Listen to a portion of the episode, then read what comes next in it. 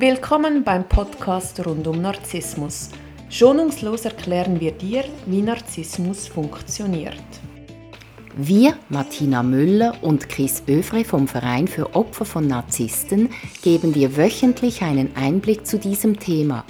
Wir sind auch online für dich da.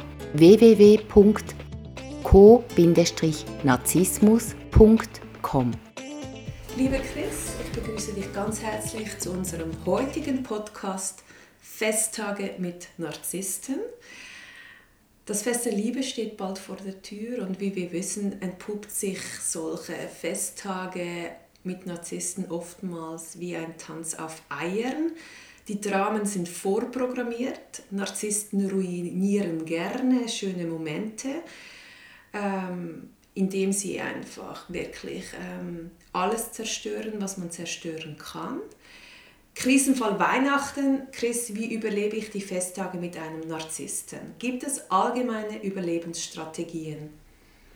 Ja, also grundsätzlich ist ja eine Beziehung mit einem Narzissten immer belastend, aber natürlich besonders an den Festtagen. Und um dort ähm, die Schärfe rauszunehmen, empfehle ich, dass man sich frühzeitig organisiert und dass man ähm, weitestgehend persönliche Kontakte vermeidet oder ähm, abschwächt. Also man kann zum Beispiel persönliche Briefe schreiben, anstatt jemanden einzuladen. Das ist gerade in der heutigen Zeit mit Corona, äh, bietet sich ja das auch an. Und äh, dass man auch für sich so wie einen Plan macht, was erledige ich wann. Man kann ganz vieles schon im November erledigen oder ein, zwei Wochen vor den Festtagen, dass man selber nicht unter Druck ist und äh, selber noch Stress aufbaut. Wenn ich jetzt aber meine Schwiegermutter äh, statt einzuladen einen Brief schreibe, weiß ich, dass der Familiensegen dann schief hängt. Wie sieht es aus im Bereich narzisstische Schwiegermutter, Mutter, vielleicht auch Vater oder Schwiegervater, Schwester, Bruder? Wie überlebe ich da die Weihnachtstage mit dieser Art von Person? Ja, tatsächlich kann man nicht alle Kontakte vermeiden und jetzt gilt es, diese Kontakte äh, gut abzugrenzen. Also muss man zum Beispiel diese Menschen immer zu einem großen Essen einladen oder kann man auch einfach einen Brunch machen oder ein Apero.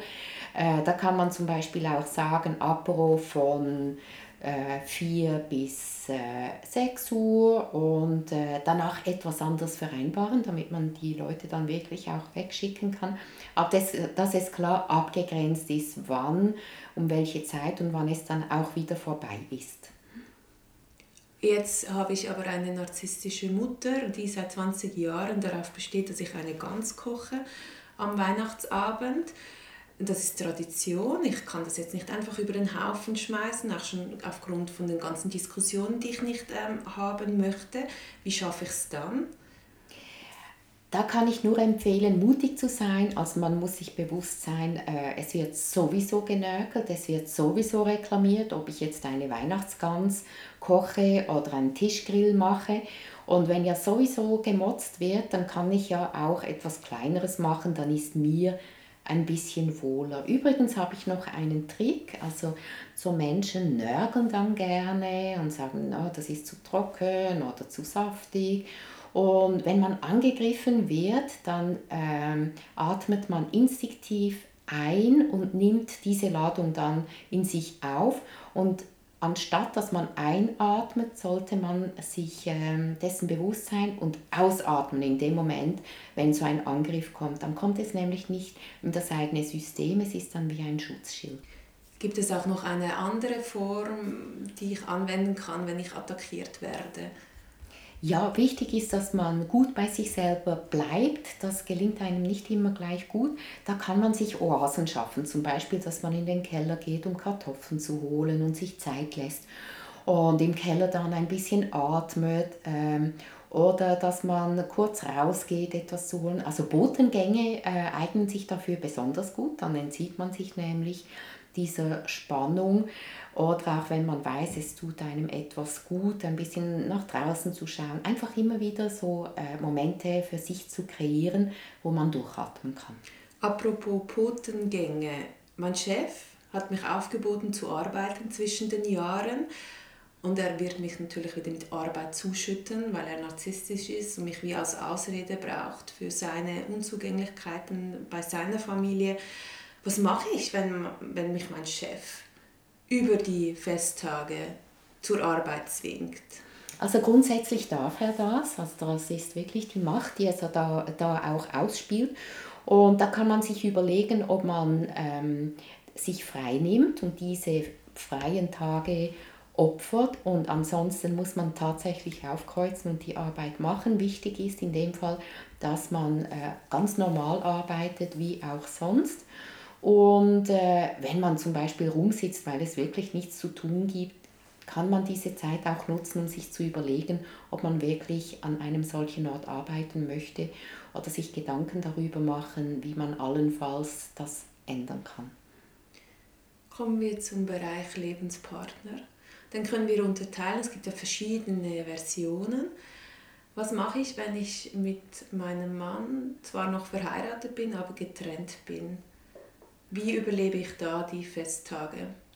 Da ist es ähnlich wie bei der Schwiegermutter, schön bei sich bleiben, äh, sich gut organisieren, Zeiten festlegen und gerade wenn Kinder im Spiel sind, die ja dann oft auch enttäuscht werden von einem Narzissten oder einer Narzisstin, da ist es auch wichtig, dass man ähm, diese Schuld dann nicht zu sich nimmt. Also wenn der Vater oder die Mutter, die narzisstisch sind, nicht aufkreuzen, dass man sagt, so, so wir essen jetzt trotzdem schon und nicht sagt, ja, wir nehmen jetzt Rücksicht und wahrscheinlich ist etwas passiert oder so, sondern dass man sagt, ah, ähm, Vater oder Mutter hat sich verspätet, wir beginnen und wenn er zurück dazu stößt oder wenn sie dazu stößt, dann kann er auch mitessen, dass man selber versucht, entspannt zu bleiben. Äh, kommen wir zur Beziehung ohne Gewalt, wo Gewalt also sowohl emotionell als auch ähm, physisch nicht vorhanden ist? Ja, da gilt auch dasselbe. Ähm, Spaziergänge machen, auch mit den Kindern viel nach draußen gehen. Man kann zum Beispiel auch Freunde dazu einladen zum Fest, weil ähm, es ist erwiesen, dass sich dann Narzissten eher zurückhalten, also alles nutzen, was die Situation entschärfen kann, sich nicht auf Diskussionen einzulassen ähm, und halt auch ja, gut zu sich schauen. Wie sieht es aus in einer Beziehung, die sehr gewalttätig ist? Und da meine ich jetzt beides, die emotionelle Misshandlung als auch die körperliche Gewalt, die bis zum Spitalantritt führen kann. Ja, also nicht nur äh, an Feiertagen, sondern auch sonst gilt, das muss man sich nicht gefallen äh, lassen, soll man sich nicht gefallen lassen. Da kann man mutig sein, die Polizei aufbieten. Also wichtig ist, wenn man äh, sich bedroht fühlt, dass man die Notfallnummer äh, anruft, Polizei. Man muss nicht einmal groß etwas sagen, wenn man nicht reinspricht, bleiben die dran ähm, und hören zu und wenn es eskaliert, die finden einen dann schon. Vielleicht kann man noch etwas sagen, wie ich fühle mich bedroht und damit meine ich nicht erst, wenn äh, ein Schlag ausgeführt wurde, sondern in dem Moment, wo man sich bedroht fühlt, ist man bedroht und kann sich bei der Polizei melden. Vielleicht braucht es auch äh, äh, weitere Maßnahmen, wie zum Beispiel, dass man ins Frauenhaus geht und einfach schaut, dass äh, ja, wenn es eskaliert, dass man für sich eine gute Form findet, um sich zu retten. Es kann auch ums Leben gehen, nicht nur um das eigene, sondern auch das der Kinder. Und Weihnachten, äh, solche Weihnachten sind natürlich eine Tragödie und äh, sie sind so ein guter Moment, um sich zu überlegen, möchte man für den Rest seines Lebens in einer solchen Beziehung bleiben oder gibt man sich selber das Versprechen, dass man die nächsten Weihnachten anders feiern möchte und zumindest aufgleist, dass sich etwas verändern kann. Wie erhalte ich eigentlich die Adresse vom Frauenhaus? Die Polizei weiß, wo die Frauenhäuser sind. Die Adressen werden nicht öffentlich bekannt gegeben zum Schutz der Betroffenen. Ähm, aber wenn man sich an die Polizei wendet, die wissen, wo es solche Stellen gibt. Und da kann man auch darauf beharren, dass man diesen Schutz braucht, auch wenn es wenig Plätze gibt und auch wenn es überlaufen ist, dass man kann nicht sein eigenes Leben riskieren, nur weil es zu wenig solche Anlaufstellen gibt. Also dann rufe ich die Polizei an auf, auf den äh, Notruf oder äh, Büro oder wie mache ich das? Genau, Notruf und dann wird man in der Regel mit der Abteilung häusliche Gewalt verbunden.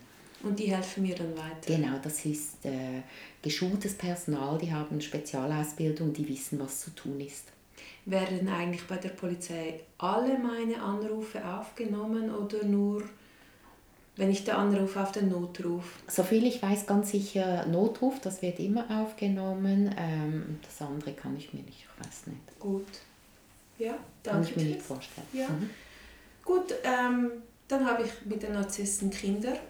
Also ich bin in einer Beziehung mit einem Narzissten, wo Kinder involviert sind. Mhm. Das ist nochmals eine andere Liga. Was kann ich da machen, damit es vor allem auch um die Kinder zu schützen? Ja, äh, es ist ganz wichtig, dass man die Schuld nicht auf sich nimmt oder dass man den Narzissten nicht schönredet vor den Kindern, weil das verwirrt die Kinder noch mehr.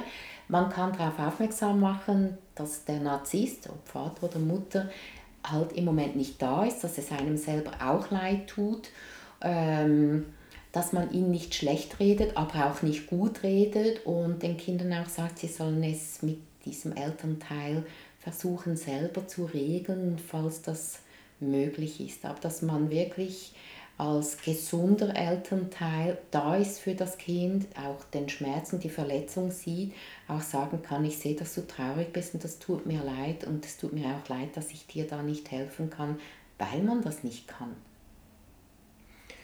Also wenn ich dir so zuhöre, dann stelle ich fest, dass Festtage mit Narzissten sehr anstrengend sind dass man, mhm. dass man sich auch wirklich gut vorbereiten muss, um schon viele Tretminen aus dem Feld zu räumen, die mhm. der Narzisst natürlich dankenderweise dann direkt aufnimmt. Und ähm, was würdest du jetzt abschließend sagen? Sind schöne Festtage mit Narzissten überhaupt möglich? Sie sind nicht möglich, weil auch wenn alles gut läuft, hat man ja immer Angst, dass etwas passieren könnte. Nur schon das ist belastend.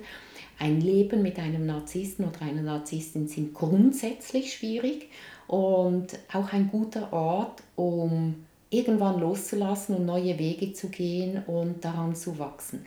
Lieber früher als später, dieser Gedanke, es wird schon besser, kann man streichen. Es wird nicht besser, es wird immer schlimmer, es wird immer gefährlicher. Es ist nie zu spät zu gehen, es ist immer ein guter Zeitpunkt, jetzt zu gehen, auch wenn es vielleicht in der Vergangenheit einfacher gewesen wäre. Es ist in der Zukunft nicht mehr so einfach wie jetzt und deshalb, wann immer man entscheidet zu gehen, ist der richtige Zeitpunkt. Das wäre ja einmal ein schöner Neujahrsvorsatz. Genau, und das wünsche ich allen Betroffenen, dass sie es schaffen, dass sie den Mut haben und die Kraft, sich aus einer solchen Beziehung zu befreien. Chris, danke vielmals für die vielen Informationen. Und dann wünsche ich dir einen schönen Tag und bis nächste Woche. Danke dir auch, Martina. Dankeschön.